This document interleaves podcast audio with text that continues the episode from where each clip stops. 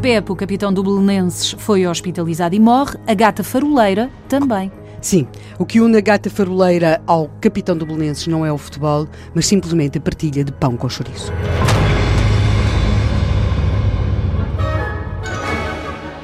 Quem matou o Pepe?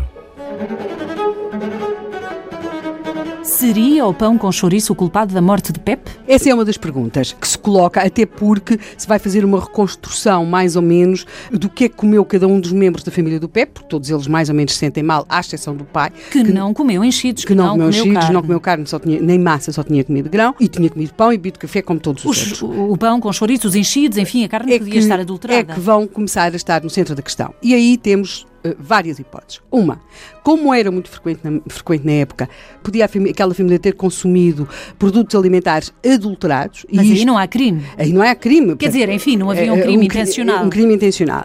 Podia ter alguém envenenado alguns daqueles alimentos. Essa é outra das E possibilidades. isso a ter co- acontecido, desconfiava-se de alguém?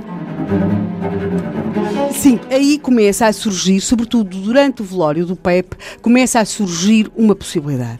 Essa possibilidade aponta para aquilo que os jornais vão falar como ciúmes, paixão, se quisermos, ah, e, e aquilo que eh, andava muito frequentemente na época associada aos ciúmes e à paixão, que é as mulheres, porque aqui vamos ter três mulheres, Rosa do Carmo, a namorada do Pepe, com quem ele ia casar, Celeste Infante, uma rapariga do Parque Mayer, que ele conhecera alguns anos antes nas tertúlias que juntavam jornalistas, futebolistas e algumas raparigas do Parque Uma namorada não oficial. Tinha sido, mas nos últimos tempos ele nem sequer tinha visto a Celeste Infante e uma mulher, uma mulher do Porto, que manda uma magnífica coroa de flores. Uma admiradora. Ah, ah, e é, no- lendo- mais do que isso. Lendo o que, ela o que vem escrito na coroa de flores, percebe-se que muito mais do que isso.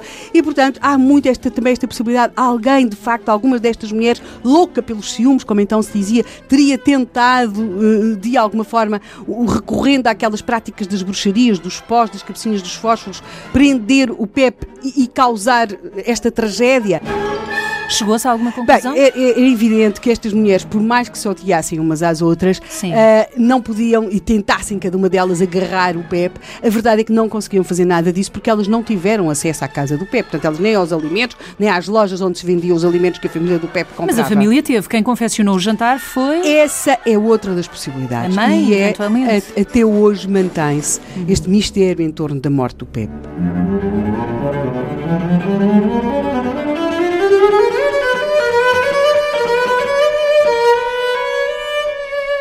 Pepe terá morrido porque alguns daqueles alimentos que comeu estavam de tal forma adulterados que lhe causaram, a- a- a- tiveram aquele desfecho trágico. Porque, note, o Pepe tinha alguns problemas de aparelho digestivo e, por outro lado, sendo desportista, ele comia muito mais do que os outros, não é? Porque Mas todos os outros se sentiram Sim, mal e a gata comiam morreu. menos. A mãe comia menos, a irmã comia menos, A o gata irmão... era um animal mais pequeno. A, a irmã- a É gata, pequeno. claro, era um animal mais pequeno. E depois ele, porque sendo futebolista, era natural que, que lhe reservassem mais carne, mais Uhum, enchidos. E, portanto, ele terá comido mais. Esta é, aliás, uma explicação que é dada como, como a mais certa por alguns jornais.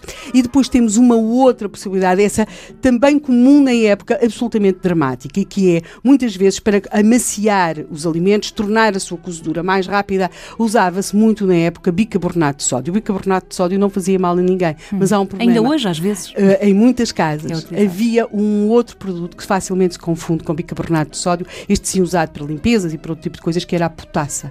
E Esse sim, grave. gravíssimo. E nunca ficou excluída a possibilidade de a mãe, a irmã mais velha de, de Pepe, que era quem confeccionava as refeições, terem trocado o bicarbonato de sódio com a potassa, usando potassa na confecção daquele, daquele jantar e dessa forma causando a morte daquele- Involuntária ainda assim. absolutamente involuntária. Isso, isso é a única certeza. Foi uma morte absolutamente involuntária, mas foi uma morte involuntária que matou aquele que foi o primeiro grande ídolo do futebol português, o Pep, que desaparece em outubro de 1931, numa época em que o futebol se afirmava como o desporto de grande paixão que hoje é.